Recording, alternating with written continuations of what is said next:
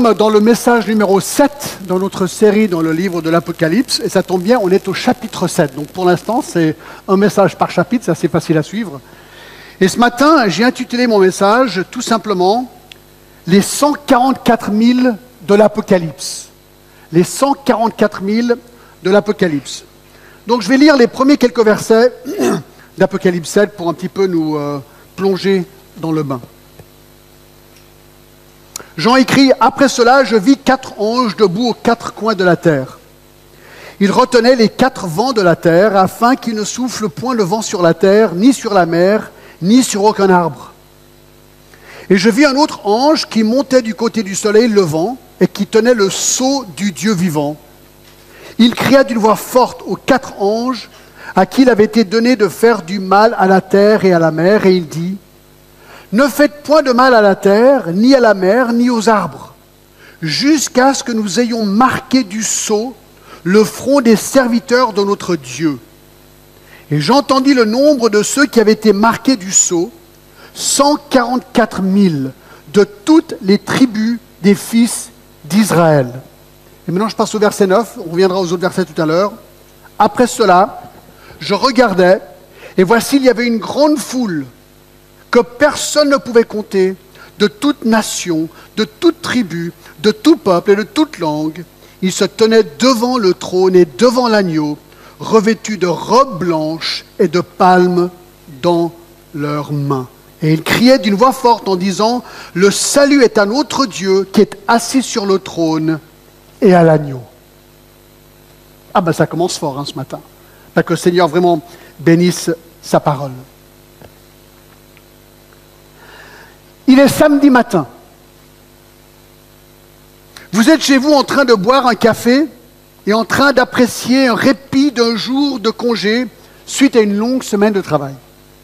Soudainement, vous entendez quelqu'un frapper à la porte et vous dites, tiens, qui cela pourrait-il être? Un colis La poste Un voisin? Vous allez à la porte et vous ouvrez, et là vous constatez ni l'un ni l'autre.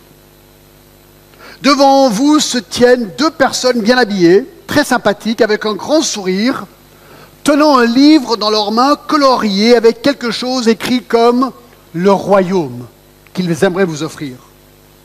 Et vous savez instantanément de qui il s'agit, les témoins de Jéhovah. Alors à cet instant, deux options se dessinent devant vous. Parler avec eux ou ne pas parler avec eux. Si vous décidez de parler avec eux, alors tôt ou tard, dans la conversation, vous pourrez être quasiment certain que le chiffre 144 000 surgira dans la conversation. Pourquoi? Bien car ce chiffre est devenu un chiffre bien connu dans le monde, non pas à cause du livre de l'Apocalypse où il apparaît, mais justement à cause des témoins de Jéhovah, qui sont en quelque sorte, ils se sont appropriés, on peut dire, ce chiffre comme étant le leur, préconisant que les 144 000 mentionnés dans l'Apocalypse sont en fait une référence à certains témoins de Jéhovah. Selon les témoins de Jéhovah, Apocalypse 7, 4 que nous venons de lire, et j'entendis le nombre de ceux qui avaient été marqués du sceau, 144 000 de toutes les tribus de fils d'Israël. Selon eux, ce verset est une référence à une classe spéciale de témoins de Jéhovah qui eux seuls iront au paradis. Tous les autres témoins de Jéhovah, selon eux, passeront l'éternité sur la nouvelle terre, donc la terre. Selon eux encore, ces 144 000 sont ceux décrits dans Luc 12, 32 comme étant le petit troupeau. Seul ce groupe régnera avec Christ au ciel. Même si le livre de l'Apocalypse décrit explicitement ces 144 000 comme étant des juifs représentés par les douze tribus de 12 000 juifs chaque tribu, les témoins de Jéhovah insistent qu'en fait les 144 000 sont une classe ointe de témoins de Jéhovah qui eux seuls iront au ciel. Alors que dire? Comment réagir? Eh bien c'est justement le texte biblique devant nous qui va nous répondre ce matin. Et vous allez voir que la parole elle-même va littéralement détruire leur argumentation à cet égard ce matin. Alors peut-être avant d'entamer le texte, juste quelques mots d'introduction pour euh, surtout ceux peut-être qui n'étaient pas là précédemment. Alors on recule un petit peu.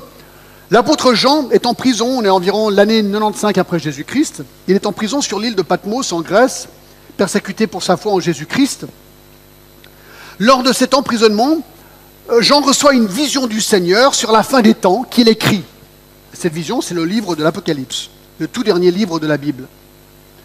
Et dans cette vision, Jean voit Dieu sur son trône au ciel, entouré de myriades et de myriades de personnes et d'anges, déjà des personnes rachetées par le sang de Jésus-Christ dans la gloire, et d'anges, et tous en train d'adorer Dieu qui est sur son trône. J'en vois aussi l'agneau Jésus, et le Père tient dans sa main un livre, le titre de propriété de la terre, une terre que Jésus va reprendre de Satan par le biais de nombreux jugements terribles. Ce livre que Dieu le Père donne à Dieu le Fils a la forme d'un rouleau scellé de sept sceaux. Il le donne au Fils pour que celui-ci juge le monde pour son péché, pour sa rébellion contre le Père. Jésus prend le livre et commence à le rompre sceau par sceau. Cette époque, encore future, qui s'appelle la Grande Tribulation, et qui va durer sept ans, c'est celle qu'on découvre au fur et à mesure que ces sauts sautent. Chaque fois qu'un saut est brisé, un déchaînement de fureur dévastateur motivé par la colère de Dieu se déverse sur la terre contre les gens impies, contre tous ces rebelles, contre inclus l'Antichrist, qui lui, de son côté, fait aussi énormément de mal pendant cette période sur la terre. Les jugements commencent au, au chapitre 6, c'est ce que nous avons vu la dernière fois, les jugements des sept sceaux. Alors je révise très rapidement le premier sceau, chapitre 6, verset 1 à 2. C'est une fausse paix amenée par l'Antichrist, qui réussit à de créer une fausse paix sur la terre par le biais de la diplomatie pendant trois ans et demi avant de commencer son règne de terreur. Le deuxième saut décrit une guerre planétaire où les hommes, verset 4, s'égorgent les uns les autres. C'est horrible. On a dit que les égorgements qu'on a vus de l'État islamique sont rien comparé à la boucherie qui va avoir lieu plus tard. Le troisième saut décrit la famine, versets 5 et 6. Le prix du blé dans le monde sera multiplié par 8. Le monde a faim et les cadavres commencent à s'empiler. Le quatrième saut, les versets 7 à 8, décrit la mort. Et là, le texte nous dit qu'un tiers de la terre mourra. Et donc aujourd'hui, on a calculé ça, environ 2 milliards de personnes vont mourir juste dans le quatrième saut, par l'épée, par la famine et par les bêtes sauvages. Et nous avons considéré la possibilité que ces bêtes, en fait, soient une référence aux rats, qui sont porteurs de maladies et de peste. Le cinquième saut, versets 9 à 11, décrit les martyrs où nous voyons ici ceux qui ont été tués pour la, pour la, pour la parole de Dieu lors de la grande tribulation. Et là, ils sont devant Dieu en train de supplier Dieu de juger leurs assassins encore vivants sur la terre au verset 10. Et Dieu dit, écoutez, je contrôle les événements, ce n'est pas le moment que je redescende pour l'instant, donc il leur dit, reposez-vous. C'était vraiment super ça. Et le sixième saut, les versets 12 à 17, décrit des événements terrestres et célestes étonnants le plus grand tremblement de terre que le monde n'a jamais vu. Ensuite, on a vu que le soleil et la lune vont changer de couleur et surtout qu'il y aura des météorites innombrables qui vont littéralement mitrailler la terre au chapitre 16 et 17, euh, excusez-moi, versets 16 et 17, et que les hommes ont tellement peur, c'est ce qu'on voit au verset 17 et 17, qu'ils se cachent dans les cavernes pour supplier les montagnes de les tuer, parce que le texte nous dit qu'ils ont peur d'être jugés par l'agneau qui va revenir lui-même pour les juger. Donc les gens veulent tout simplement mourir. Ça, c'est le chapitre 6. Et ça, c'est que le commencement des jugements décrits dans le livre de l'Apocalypse. Et ça, ça nous amène au chapitre 7, notre chapitre aujourd'hui, qui nous surprend un petit peu, le chapitre 7, car il ne décrit pas le septième saut. Parce qu'on n'a vu que six sauts jusqu'à maintenant. Non, le septième saut sera décrit au chapitre 8. Donc on a un chapitre entre le sixième et le septième saut. Alors quel est le but du chapitre 7 Eh bien, il a un autre but. Le chapitre 7 est un interlude qui décrit trois événements significatifs qui se produisent entre le sixième et le septième saut. On va voir la pause des jugements de Dieu, on va voir la sélection des serviteurs de Dieu, et troisièmement, l'adoration des martyrs de Dieu. C'est ce qu'on va essayer de faire ce matin. Donc le premier événement significatif qui se produit au chapitre 7, c'est la pause des jugements de Dieu au verset 1 à 3.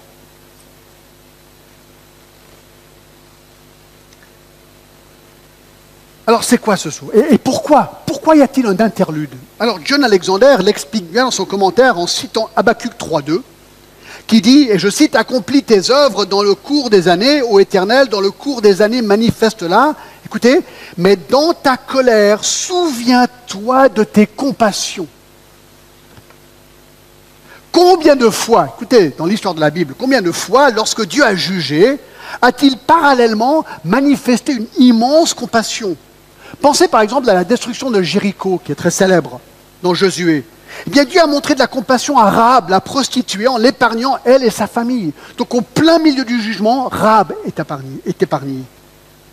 Il a montré de la compassion à Lot et à sa famille lorsqu'il a détruit Sodome et Gomorre.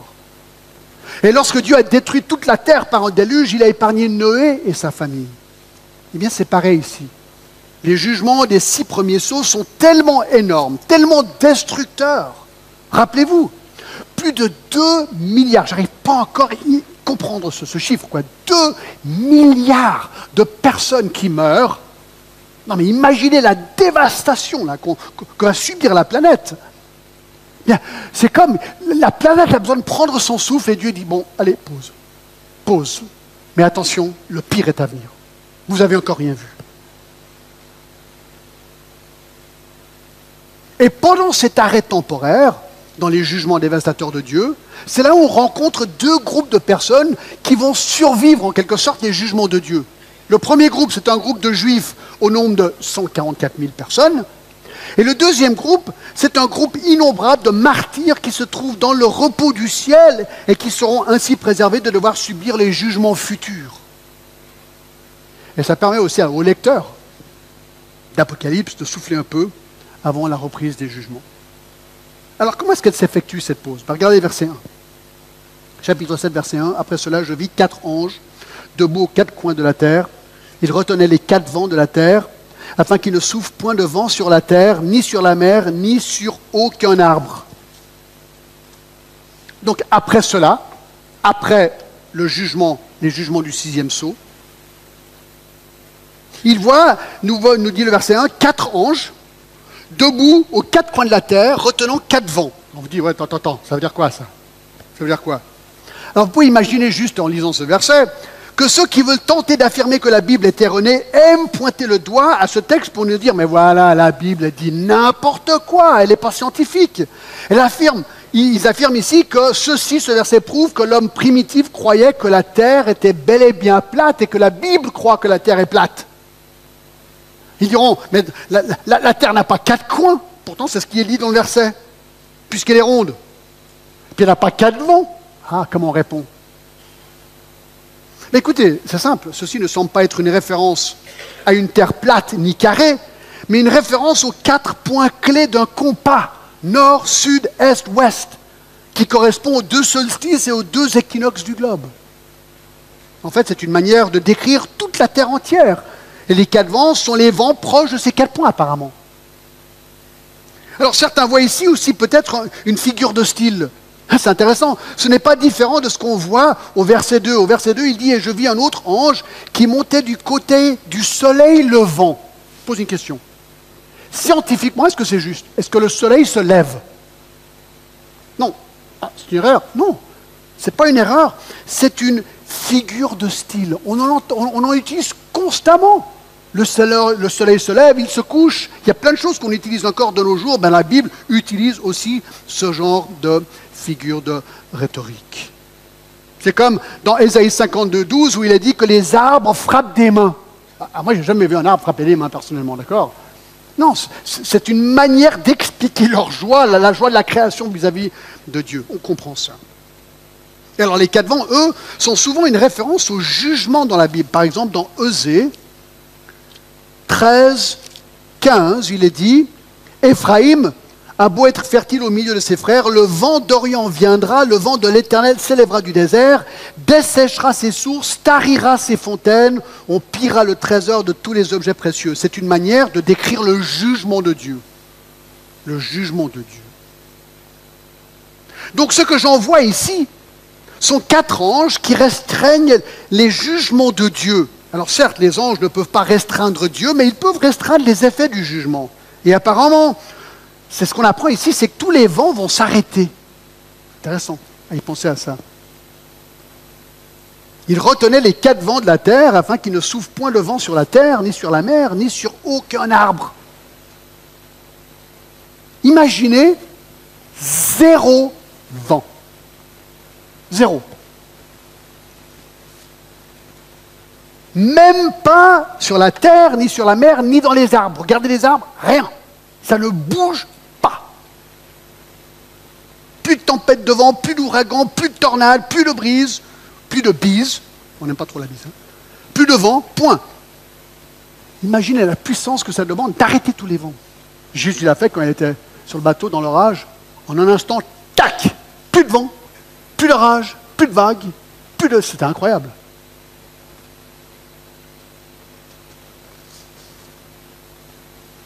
Donc, ces anges restreignent d'une manière ou d'une autre ces jugements contre les gens. Pourquoi? Apparemment pour sceller les 144 000 juifs qu'on va voir maintenant.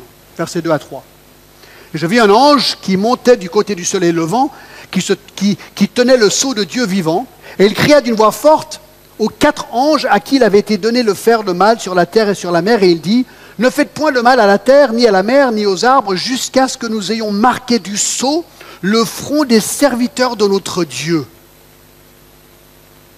Donc là, il y a un autre ange, donc c'est le cinquième. Qui est-il? On ne sait pas. C'est juste le cinquième ange qui arrive.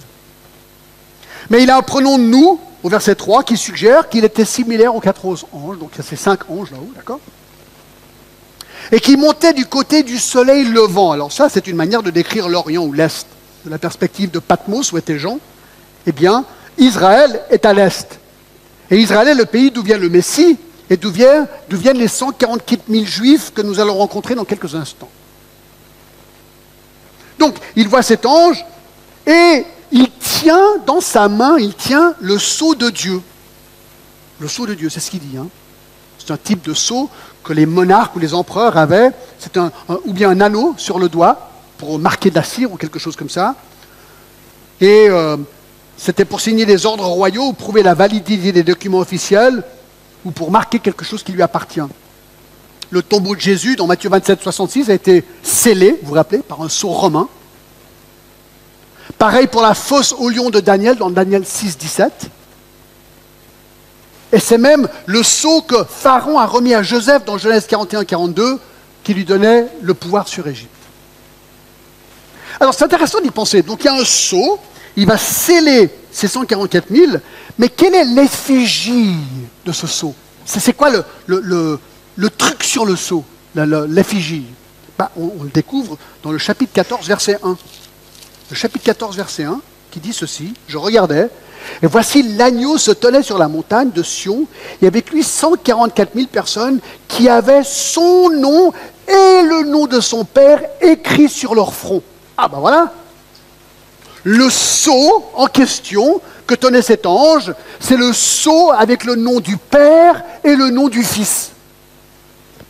C'est ce qu'il dit. Alors, le fait que l'ange tient le sceau dans sa main nous montre que c'est bel et bien un objet. Un objet. Et on apprend au verset 3 qu'il doit être apposé sur le front des serviteurs désignés. Et ces serviteurs désignés ben, on nous dit, on nous le dit dans, le verset 4 qu'il s'agit de 144 000. Donc ces 144 000 personnes doivent recevoir sur le front un sceau, clac, d'accord, avec le nom du Père et le nom du Fils sur leur front. Alors, vous dites, waouh, c'est quand même intéressant tout ça. Allez avec moi, Apocalypse 13. C'est tout ce que Dieu fait, Satan veut copier. Hein? Ça, c'est le champion de l'erreur. Il, veut copier pour confondre. regardez ce qui se passe avec l'Antichrist. Chapitre 13 et verset 16, on verra tout ça en détail. Hein. J'ai fait beaucoup de travail sur le chapitre 13 en faculté de théologie, ça je me réjouis d'y arriver, mais il faut attendre. Il faut faire un chapitre à la fois. Mais regarde déjà le verset 16. Le verset 16. Donc il y a l'Antichrist, il y a le, comment dire, l'homme religieux à côté de l'Antichrist, tout ça incité par Satan. Il est dit au verset 16, et elle fit que tout petit, et grand, et riche, et pauvre, libre et esclave, reçoivent une marque sur leur main droite et sur leur front, et que personne ne puisse acheter ni vendre sans avoir la marque, le nom de la bête ou le nombre de son nom. C'est ici la sagesse que celui qui a de l'intelligence calcule le nombre de la bête, car c'est un nombre d'hommes et son nombre est de 666. D'accord? Non mais c'est incroyable quoi. Mais c'est en fait, c'est du vrai ça. C'est vraiment du vrai. Ici, l'Antichrist va lui exiger qu'une marque soit apposée sur toutes les personnes dans le monde qui le suivent, sur le front, mais en plus sur la main. Alors vous dites pourquoi? Parce qu'en hiver, c'est très facile de voir le front et la main. D'accord? Et donc ce chiffre-là, ce sera le 666, le chiffre de l'homme. Donc sur les 144 000, c'est le chiffre de Dieu, le Père et Dieu le Fils, et là, c'est le chiffre de l'homme. Et ça, on verra tout ça plus tard sur la signification probable de ce, de ce euh, numéro 666. Notons aussi, je trouve intéressant, que dans ce verset, il est dit, on est dans Apocalypse 7, je reviens à 7, au verset 3, jusqu'à que nous ayons marqué du sceau le front des serviteurs de notre Dieu. Non, c'était juste avant ça. Ouais, non, verset 2. Et je vis un autre ange qui montait du côté du soleil levant et se tenait le sceau du Dieu vivant.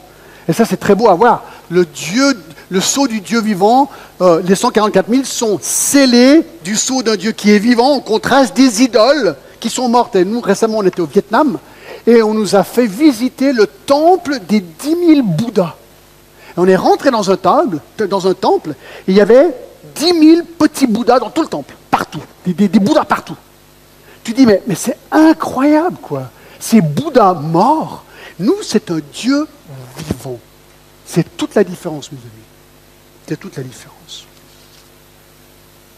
Alors, c'est quoi le but de ce sceau qu'ils reçoivent Eh bien, apparemment, il est d'épargner les personnes scellées de la destruction imminente à venir, de la prochaine vague de terreur à venir lorsque le septième sceau sera ouvert. Alors, il y a un exemple assez frappant dans Ézéchiel, hein, juste pour montrer un petit peu. C'est un, comment dire, un exemple très frappant. Chapitre 9, je vais vous lire. Verset 1. Puis il cria d'une voix forte à mes oreilles, approchez-vous, c'est par rapport à un massacre à Jérusalem, d'accord? Approchez-vous, vous qui devez châtier la ville, Ézéchiel 9, 1, à chacun son instrument de destruction à la main. Et voici six hommes arrivèrent par le chemin de la porte supérieure du côté du septentrion, chacun son instrument de destruction à la main. Il y avait eu au milieu d'eux un homme vêtu de lin et portant un écritoire à la ceinture. Ils vinrent se placer près de l'autel d'airain. La gloire du Dieu d'Israël s'éleva du chérubin sur lequel il était, et se dirigea vers le seuil de la maison, et il appela l'homme vêtu de lin et portant un écritoire à la ceinture. Et l'Éternel lui dit, passe au milieu de la ville, au milieu de Jérusalem, et fais une marque sur le front des hommes qui soupirent et qui gémissent à cause de toutes les abominations qui s'y commettent. Et s'adressant aux autres à ma présence, il dit, passez après lui dans la ville. Donc Dieu va juger cette ville, d'accord? Frappez, que votre œil soit sans pitié, n'ayez point de miséricorde tuez, détruisez les vieillards, les jeunes hommes, les vierges, les enfants et les femmes, mais n'approchez pas de quiconque aura sur lui la marque. Et commencez par mon sanctuaire. Et ils commencèrent par les anciens qui étaient devant sa maison. Et il dit, l'iniquité de la maison d'Israël et de Juda est grande et excessive. Le pays est rempli de meurtres, la ville est pleine d'injustice, car ils disent, l'Éternel a abandonné le pays, l'Éternel ne voit rien. Moi aussi je serai sans pitié, et je n'aurai point de miséricorde, et je ferai retomber leurs œuvres sur leur tête. Waouh savez, on est dans un monde où aujourd'hui, Dieu, il est amour. Amour, amour, amour, amour, amour. Alors c'est vrai. Mais Dieu est un Dieu juste qui juge. Et des passages comme ça, ça choque. On n'a pas l'habitude aujourd'hui. Exactement pareil dans l'Apocalypse 7. Dieu est en train de juger le monde entier, il prend une pause et il scelle ses serviteurs pour leur épargner le, jugement. Ça, c'est Apocalypse 7. Donc voilà le premier événement significatif qui se produit entre le sixième et le septième saut, les pauses, les pauses du jugement de Dieu. Deuxième événement significatif, la sélection des serviteurs de Dieu. La sélection des serviteurs de Dieu. On est de retour au chapitre 7 d'Apocalypse, verset 4, et j'entendis le nombre de ceux qui avaient été marqués du sceau, 144 000, de toutes les tribus des fils d'Israël. De la tribu de Judas, 12 000, marqués du sceau. De la tribu de Rouben, 12 000. De la tribu de Gad, 12 000. De la tribu d'Asser, 12 000. De la tribu de Naphtali, 12 000. De la tribu de Manassé, 12 000. De la tribu de Siméon, 12 000. De la tribu de Lévi, 12 000. De la tribu d'Isaacar, 12 000. De la tribu de Zébulon, 12 000. De la tribu de Joseph, 12 000. Et de la tribu de Benjamin, 12 000 marqués du sceau. Question. Qui sont les 144 000 C'est ce que tout le monde veut savoir? Eh bien, il y a sept, traits marquants de ces 144 000. Numéro 1. Verset 3, on l'a vu, ils sont serviteurs de Dieu. Ils sont serviteurs de Dieu. Jusqu'à ce qu'ils nous ont marqué du sceau, le feront les serviteurs de notre Dieu. Donc, ça veut dire qu'ils sont rachetés, nés de nouveau en Christ. Du mot doulos, qui veut dire qu'ils sont esclaves de Dieu. entièrement dédié à son service. Dans le chapitre 14 et le verset 4, il dit ceci, ce sont ceux qui ne se sont pas souillés avec les femmes, j'y reviendrai, et ils suivent l'agneau partout où il va. Ils ont été rachetés d'entre les hommes comme des prémices pour Dieu et pour l'agneau. Et là, il se réfère aux 144 000 mentionnés au verset 1.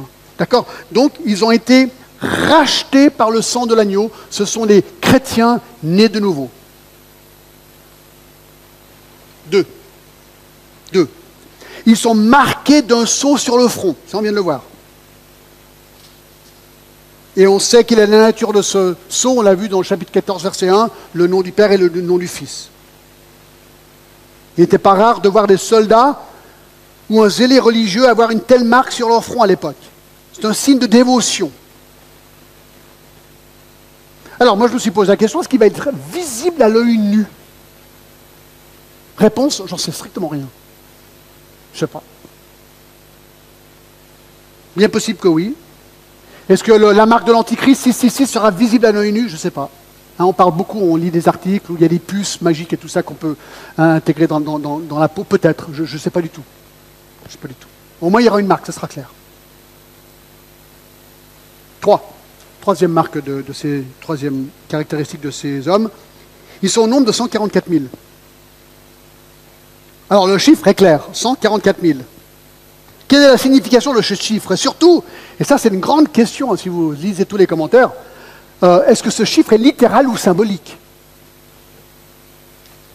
Le problème c'est que si on prend le chiffre symboliquement, alors pour être honnête, il va falloir prendre beaucoup, sinon tous les chiffres dans l'Apocalypse symboliquement car aucun chiffre ne pourrait alors être pris littéralement. Alors, je, conçois que ce n'est pas toujours évident, ça, d'accord? Parce que si on le prend symboliquement, alors peut-être qu'il faudrait même, dans Romains 11, 4, prendre ce chiffre symboliquement,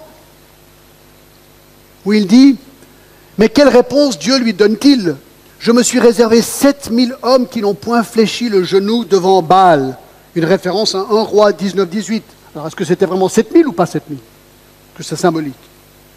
Et si le chiffre est symbolique, chaque fois que le chiffre 12 000 apparaît pour décrire les douze tribus d'Israël, dans les versets 5 à 8, il apparaît 12 fois, ben là aussi il faut les prendre symboliquement, alors ces chiffres.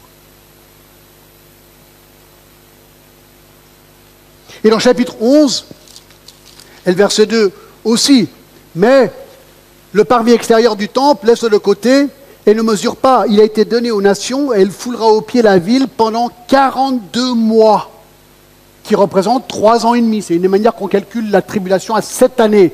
Oui, mais ça aussi, alors ça va être symbolique. Ce n'est pas vraiment 42 mois. Et 11.3 aussi, et 13.5 aussi. Est-ce qu'il y avait vraiment cette église Est-ce qu'il y a vraiment sept sauts, sept trompettes, sept coupes? Et bien sûr, la grande question, et ça on verra dans le chapitre 20, ça, c'est un grand, grand débat. Il saisit le dragon, le serpent ancien, qui est le diable, et Satan, il le lia pendant mille ans. Ben, Est-ce que le millénium est vraiment mille ans Est-ce que c'est symbolique? Donc on rentre dans une grande question de comment lire les chiffres de l'Apocalypse. Est-ce qu'on les prend symboliquement ou littéralement? Alors, les littéralistes, dont je suis un, dont j'en suis un, dont je suis, dont je suis, ne sont pas toujours, même nous, cohérents. Et là, je, me demande si je n'ai pas changé d'avis sur un truc que je vous ai déjà prêché il y a quelques semaines en arrière. Parce qu'on a pris les 24 vieillards du chapitre 4, verset 4, et on a conclu, pour les raisons que j'ai données, qu'ils sont peut-être une référence à l'Église. Mais j'ai réfléchi à cette question face à la nécessité d'interpréter ou bien symboliquement ou littéralement ces chiffres. Et je me suis dit qu'on n'était pas obligé de conclure que ces 24 vieillards sont l'Église. C'est tout à fait possible que ces 24 vieillards font partie des anges, sont une catégorie d'anges. On a vu que les quatre anciens, excusez-moi, c'était quatre, oui, c'est ça, non, quatre anciens, est-ce que je me confonds là? Quatre vieillards, oui, c'est ça. Les quatre anciens, non, les quatre, euh, les quatre oui, c'était les chérubins, mais c'est les quatre êtres vivants. Les quatre êtres vivants étaient les chérubins. Est-ce que les 24 vieillards sont une catégorie d'anges? C'est tout à fait possible qui nous garderait dans une lecture littérale du chiffre.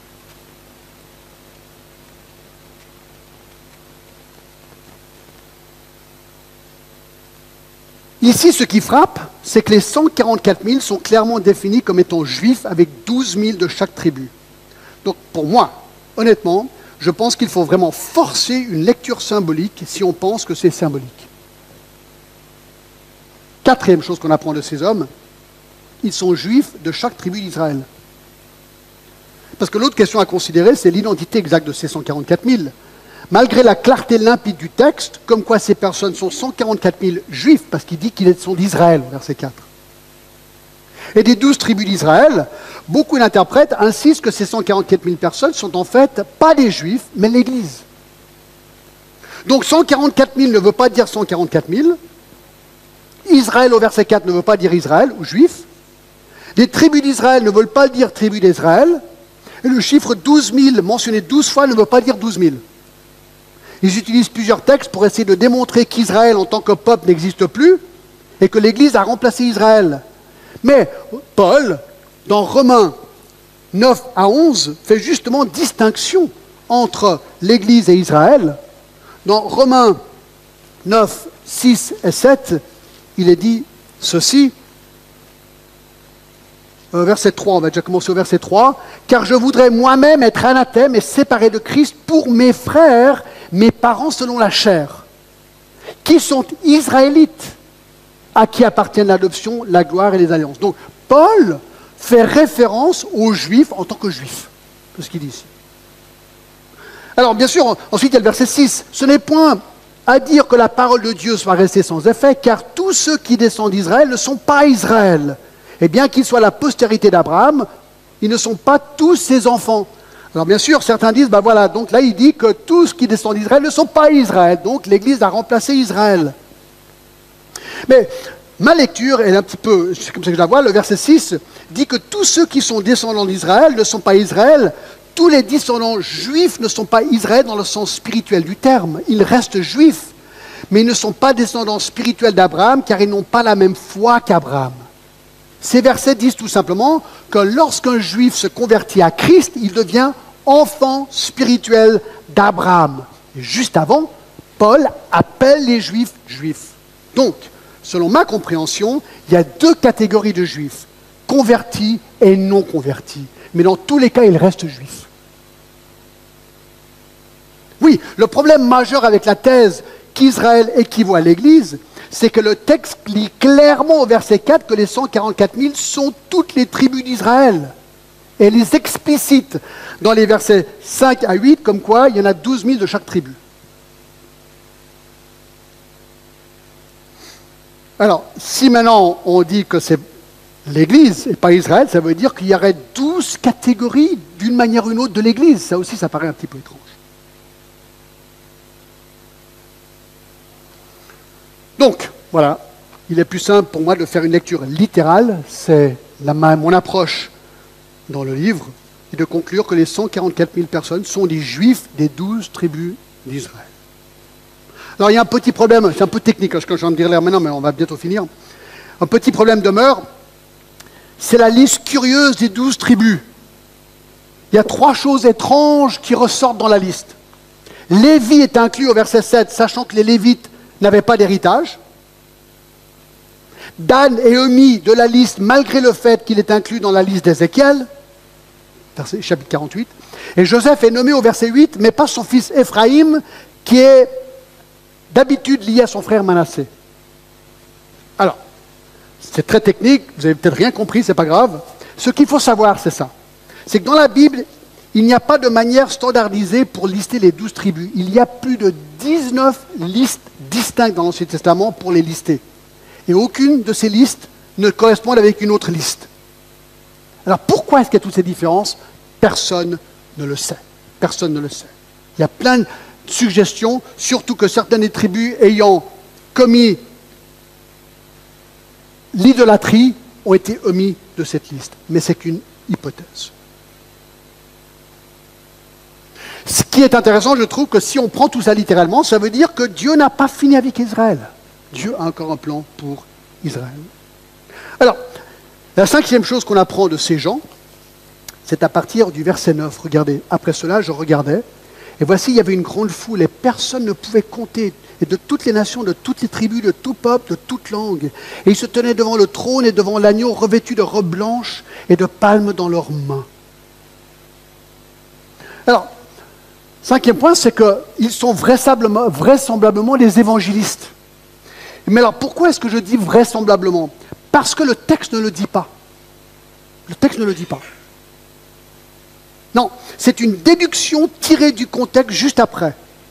On a ces 144 000 scellés du sceau de Dieu, 12 000 de chaque tribu, et juste après, on voit ces gens dans le ciel en train d'adorer le Seigneur. Alors, c'est une, une, conclusion, une sorte de déduction de dire Ah, bah, apparemment et peut-être que ces 144 000 sont, une, sont des, des, évangélistes que Dieu suscite pendant la grande tribulation pour annoncer l'évangile et voir des gens venir à Christ. C'est ce que la plupart des commentaires font comme lien. Mené à Christ par les 144 000 juifs. Vous savez, c'est intéressant, j'ai consulté qu'en 1980, il y avait, selon une source, 35 000 missionnaires dans le monde. Selon Newsweek, il y aurait aujourd'hui 440 000 missionnaires dans le monde. Mais, si l'enlèvement arrive avant la grande tribulation, comme je pense, alors, ça veut dire que tous les missionnaires nés de nouveau seront enlevés de la terre. Intéressant.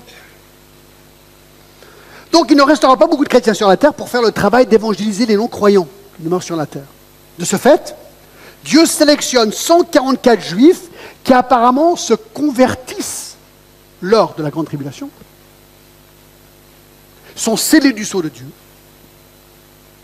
et commencent à évangéliser le monde entier.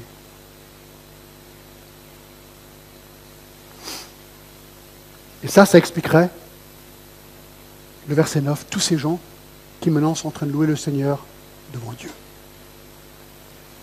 Alors, Chapitre 14, on apprend encore deux trucs par rapport à eux, pas plusieurs, mais on y reviendra quand on sera au chapitre 14. Verset 1, je regardais, voici l'agneau se tenait sur la montagne de Sion, et avec lui 144 000 personnes qui avaient ce nom, son nom et le nom de son père écrit sur leur front. Donc c'est les mêmes gens. Et au verset 4, ce sont ceux qui ne sont pas souillés avec des femmes, car ils sont vierges. Donc sixièmement, ils sont moralement purs.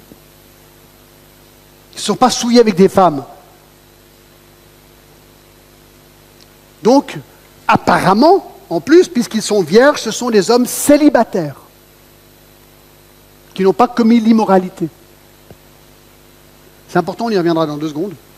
Et septième chose qu'on voit par rapport à ces hommes, c'est qu'ils sont spirituellement irréprochables au verset 5. Et dans leur bouche, il n'est point trouvé de mensonge car ils sont irréprochables. Donc des hommes droits qui aiment le Seigneur, comme les anciens doivent l'être dans l'église locale selon 1 Timothée 3. Alors maintenant, avec tout ça, revenons au témoin de Jéhovah. D'accord? Comment leur répondre concernant le fait qu'ils affirment que les 144 000 sont une classe spéciale de témoins de Jéhovah qui iront au ciel contraire, euh, euh, qui au ciel contraire à toutes les autres personnes qui resteront sur la terre? Réponse. Allez avec moi deux secondes dans chapitre 7, verset 4. Je vous montre un truc vraiment intéressant. Et ça, rappelez-vous, parce que quand vous parlez avec eux, c'est une chose que vous pourrez leur montrer. Regardez comment ils lisent le verset 4.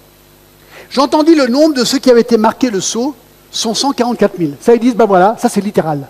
Il y aura 144 000 témoins de, Jéhovah, qui iront au ciel. Mais dans le même verset, maintenant, ils changent leur manière d'interpréter. De toutes les tribus de fils d'Israël. Non, non, non, ça c'est symbolique. Dans le même verset, ils changent leur herméneutique. Et ça, c'est gravissime. C'est gravissime. Tu ne peux pas prendre la moitié du verset littéralement et l'autre moitié symboliquement. C'est pas honnête. Mais c'est ce qu'il faut. Et deuxième chose, c'est que les 144 000 sont des hommes juifs. Nulle part dans la Bible est-ce qu'une référence, aux douze tribus ne veut dire autre chose que les douze tribus littérales d'Israël? Alors comment une œuvre comme les témoins de Jéhovah, qui sont constituées quasiment totalité de non-juifs, peut-elle conclure que les 144 000 sont les témoins de Jéhovah Puisque le texte dit qu'ils sont juifs? C'est compliqué ça. Et de plus, Apocalypse 14, 4 nous dit qu'ils ne se sont pas souillés avec des femmes, qui veut dire que ce sont des hommes. Le pronom est masculin. Alors comment les témoins de Jéhovah peuvent-ils inclure des femmes dans le groupe des 144 000 Non, et puis les Écritures sont claires. Le fait que le ciel, le paradis, la vie éternelle, dans la présence de Dieu, est réservé pour tout le monde. Tout le monde. C'est intéressant au chapitre 9, verset 9. Après cela, juste après, hein, je regardais, voici, il y avait une grande foule et personne ne pouvait compter de toute nation, toute tribu, tout peuple, de toute langue. Alors, de, toute langue, de tout peuple, de toute tribu, de toute nation, incontable. Bah, si c'était que 144 000, ce serait facile à compter. Donc impliqué, il y en a dix fois plus que eux ce qu'ils sont en train de penser. Toute leur argumentation, mes amis, ne tient pas la route, vraiment. Donc, moi je vous dis un truc, faites très attention avec les témoins de Java. Quand ils viennent chez vous, vous leur dites merci et au revoir. Vraiment, c'est ce que je vous suggère. Ils sont très doués, ils sont très forts, j'ai beaucoup de leur littérature, ils sont très très bons. Faites attention parce qu'ils peuvent très facilement vous piéger. Donc, nous avons vu les deux premiers événements significatifs qui se produisent entre le sixième et le septième saut, la pause des jugements de Dieu, deuxièmement, la sélection des serviteurs de Dieu. Et maintenant, on arrive au troisième événement significatif qui se produit entre le sixième et le septième saut, l'adoration des martyrs de Dieu. Écoutez, c'est très très beau, c'est très très beau. J'ai l'impression que ces évangélistes, ces 144 000, ont fait un travail exceptionnel et ont amené des milliers, tellement de gens au Seigneur qui sont incomptables en fait. Après cela, je regardais, voici, il y avait une grande foule, verset 9, que personne ne pouvait compter, de toute nation, de toute tribu, de tout peuple, de toute langue. Ils se tenaient devant le trône et devant l'agneau, revêtus de robes blanches et de palmes dans leurs mains. Et ils criaient d'une voix forte en disant, Le salut est à notre Dieu qui est assis sur le trône et à l'agneau. Et tous les anges se tenaient autour du trône, des vieillards et des quatre êtres vivants. Ils se prosternèrent sur leur face devant le trône et ils adorèrent Dieu, en disant Amen. La louange, la gloire, la sagesse, l'action de grâce, l'honneur, la puissance et la force soient à notre Dieu au siècle des siècles. Amen. Et l'un des vieillards prit la parole et me dit Ceux qui sont revêtus de robes blanches, qui sont-ils et d'où sont-ils venus? Et je lui dis Mon Seigneur, tu le sais. Et il me dit Ce sont ceux qui viennent de la grande tribulation ils ont lavé leurs robes et ils sont blanchis dans le sang de l'agneau. C'est pour cela qu'ils sont devant le trône de Dieu. Et ils servent jour et nuit dans le temple. Celui qui est assis sur le trône dressera sa tente sur eux. Ils n'auront plus faim, ils n'auront plus soif. Le soleil ni aucune chaleur ne les frapperont plus, car l'agneau qui est au milieu du trône les pètera, les conduira aux sources des eaux de la vie, et Dieu essuiera toutes larmes de leurs yeux. Waouh! Waouh! C'est incroyable. L'agneau est venu pour ôter les péchés du monde. Il ne faut pas qu'on oublie ça. Jean-Baptiste a dit ça dans Jean 1,19. Voici l'agneau de Dieu qui ôte le péché du monde. Et cette offre est faite à tout le monde. C'est ce qu'on voit ici. Des gens du monde entier qui croient à l'Évangile. Et on sait qui c'est ces gens. Verset 14. Qui sont-ils?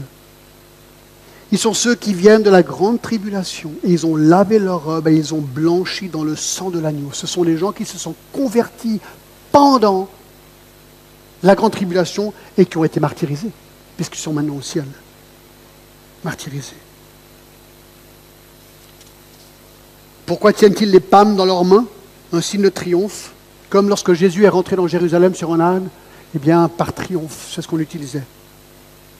Alors, qu'est-ce qu'on apprend d'eux? Quatre choses, toutes simples, d'accord? Ces personnes. Premièrement, ils sont, écoutez, ils sont enfin au ciel. Enfin au ciel. Moi, je vois avec l'âge, parce que j'avance en âge, d'accord? Je pense de plus en plus au ciel. C'est vraiment, je pense que c'est mathématique. Peut-être vous qui êtes plus âgé, vous pensez plus au ciel que vous qui êtes tout jeune. Vous avez toute la vie devant vous. Moi, j'y pense de plus en plus. Surtout, je suis en, je suis en plein dedans, quoi, d'accord? Je suis en plein dedans dans l'Apocalypse.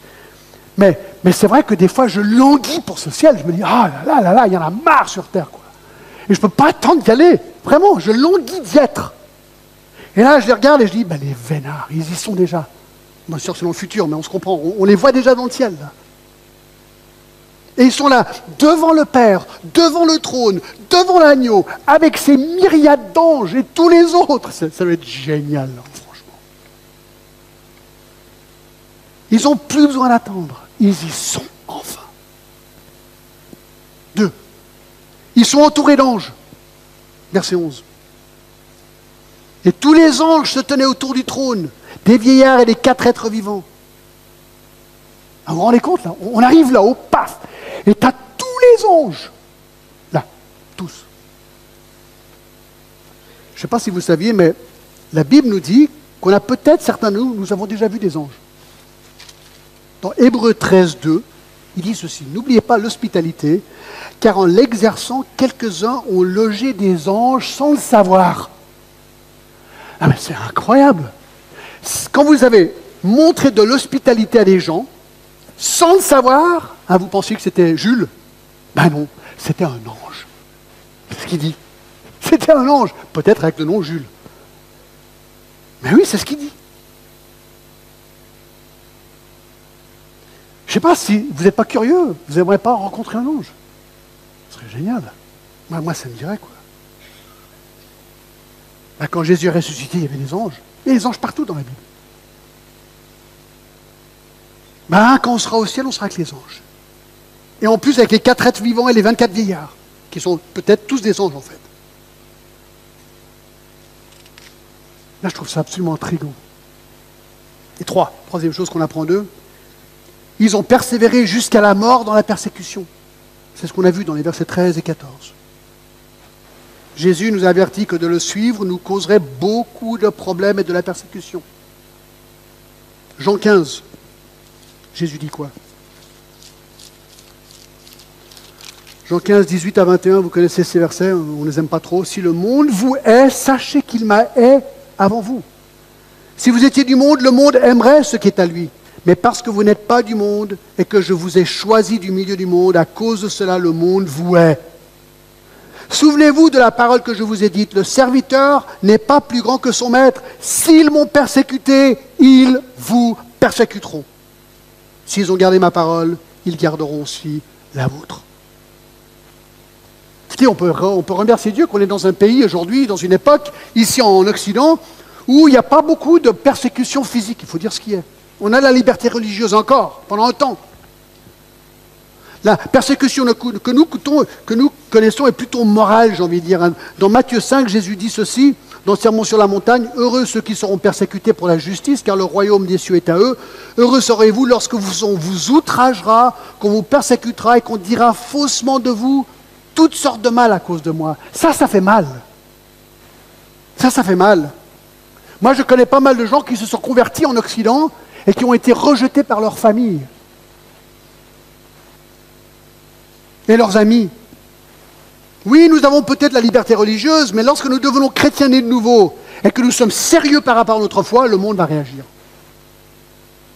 Cela paraît étrange parce que les chrétiens qui se convertissent changent radicalement de vie. Les ivrognes deviennent des sobres, les menteurs disent la vérité, les débauchés deviennent moralement droits, les drogués arrêtent leur drogue, les paresseux deviennent travailleurs, les mariages en ruine se reconstruisent. Alors ce n'est pas tout systématique, mais il y a un progrès qui se fait dans une vie d'une personne qui vient à Christ.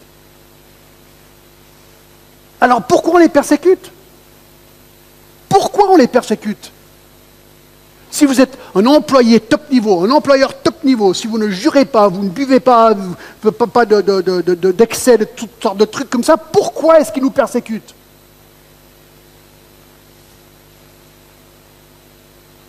Ben, 1 Pierre 4 nous le dit, car nos vies pieuses reflètent leur vie de péché qui était la nôtre aussi avant. Ben oui, 1 Pierre 4, 3, vous connaissez C'est super. C'est assez en effet d'avoir dans le temps passé accompli la volonté des païens. Ça c'était nous. En marchant dans les dérèglements, les convoitises, l'ivrognerie, les orgies et les idolâtries criminelles. Ça c'est nous avant globalement. Aussi, maintenant vous avez changé, trouve-t-il, donc vos amis du passé, étrange que vous ne vous précipitiez pas avec eux dans le même débordement de débauche et ils vous calomnient tout d'un coup, tous les trucs que vous faisiez avec eux, vous dites non, non, maintenant je suis chrétien, je, vais je prends ma Bible et je vais à l'église. Non, mais t'es malade. C'est quoi cette histoire? Et là, vous êtes un reflet de leur vie de débauche et de péché. Et là, ils ne vous aiment plus. Et oui, les vies pieuses reflètent le péché de ceux qui ne le sont pas. Et nous, on devient représentants de Jésus-Christ. Écoutez, moi, c'est simple. Pour moi, je vais dans, une soirée avec plein de chrétiens. Je peux tuer la soirée en, un mot. Je peux dire, je suis pasteur. Terminé, là. terminé, la, soirée vient de mourir, d'accord? Parce que là, maintenant, ils ne savent plus quoi dire. Ils ne savent pas quoi parler avec, un pasteur ou quelqu'un qui aime le Seigneur. Quoi. Ça, ça, fait tout drôle. Ça vous est déjà arrivé aussi? Vous leur dites, vous êtes chrétien. Oh c'est ça. C'est compliqué. Eh bien, ces gens dans Apocalypse 7 ont été persécutés jusqu'à la mort. Donc c'est ça la question. C'est la question. Si la persécution vient vraiment, mes amis, est-ce qu'on va tenir? Est-ce que tu vas tenir? Est-ce que tu iras jusqu'au bout? Comme eux. Ça, je me pose la question aussi. Honnêtement, je me pose la question. Écoutez, quand on voit ce portrait du ciel, Seigneur, je vais aller jusqu'au bout. Ah, il y avait un film, vous savez, je ne sais pas si vous l'avez vu, sur euh, Luc. Luc et l'apôtre Paul, nouveau film. Et tous les chrétiens, ils sont, ils sont dans l'arène. Il y a la grille devant, et ils, vont aller dans l'arène pour se faire manger par les lions et euh, se faire tuer. Ils ont peur. Et Luc est là. Ce n'est pas dans la Bible, hein, c'est une histoire, c'est un film. Mais je trouve intéressant parce que Luc ensuite ressort. Mais là, il y a quelqu'un, ils sont tous en train, ils ont très peur, la grille va s'ouvrir. Et euh, quelqu'un dit, mais, j'ai peur, j'ai peur. Et puis qui dit, venez, venez, venez. Et il les réunit tous et il dit, écoutez, la grille va s'ouvrir, vous allez sortir dans l'arène, les lions et les gladiateurs vont arriver. Il a dit, ça va faire très mal pendant un tout petit peu de temps. Et ensuite, ce sera fini. Et vous serez là. Et je me dis, c'est ça. Ça va faire très mal pendant un petit peu de temps. Et ensuite, devant le trône. Ça, c'est beau. Alors que le Seigneur nous donne d'aller jusqu'au bout. Fortifions-nous dans nos foi. Et quatre, et je termine avec ceci, ils connaissent une adoration parfaite. Parfaite. Regardez ces quelques versets que je vais simplement lire. Verset, chapitre 7, verset 10, et il criait d'une voix forte en disant, Le salut est à notre Dieu qui est assis sur le trône et à l'agneau. Le verset 12, en disant Amen, la louange, la gloire, la sagesse, l'action de grâce, l'honneur, la puissance et la force soient à notre Dieu au siècle des siècles. Amen. Verset 15, C'est pour cela qu'ils sont devant le trône de Dieu. Ils le servent jour et nuit dans son temple. Celui qui est assis sur le trône dressera sa tente sur eux. Ils n'auront plus faim, ils n'auront plus soif. Le soleil ni aucune chaleur ne les frapperont plus, car l'agneau est au milieu du trône, les pètera et les conduira aux sources des eaux de la vie, et Dieu essuiera toutes larmes de leurs yeux. Est-ce que je peux entendre un Amen? Amen. Écoutez, mes amis, ça, ça va être nous. Ça va être nous. Alors la question c'est, tu y seras? T'es sûr? Écoute, si tu as un doute, ne quitte pas ce matin. Viens parler avec nous. Viens. Tu dis, ouais, mais j'ai encore le temps. Non, tu ne sais pas. Aujourd'hui, pour être le dernier jour de ta vie, tu ne sais pas. Est-ce que tu vas y aller? Ça, c'est la question. Ça, c'est la question. Alors voilà, mes amis. Voici un survol rapide d'Apocalypse 7. Quelle vision Au plein milieu de cette galère, la fausse paix par l'Antichrist, premier saut, les guerres planétaires, deuxième saut, la famine, troisième saut, deux milliards de personnes mortes, quatrième saut, les martyrs, cinquième saut, la lune, le soleil, la planète qui se défait, sixième saut. Il y a un interlude. Entre ces sixième et septième sauts, une pause, les jugements de Dieu, la sélection des serviteurs de Dieu, des évangélistes, et l'adoration des martyrs de Dieu. Alors dimanche prochain, la pause est finie. L'interlude est terminé. On passe au septième saut. Et ce septième saut contient les sept trompettes de l'Apocalypse. Et je vous donne un avant-goût. Chapitre 8, verset 7. La première trompette sonna, et de la grêle et du feu mêlés de sang furent jetés sur la terre.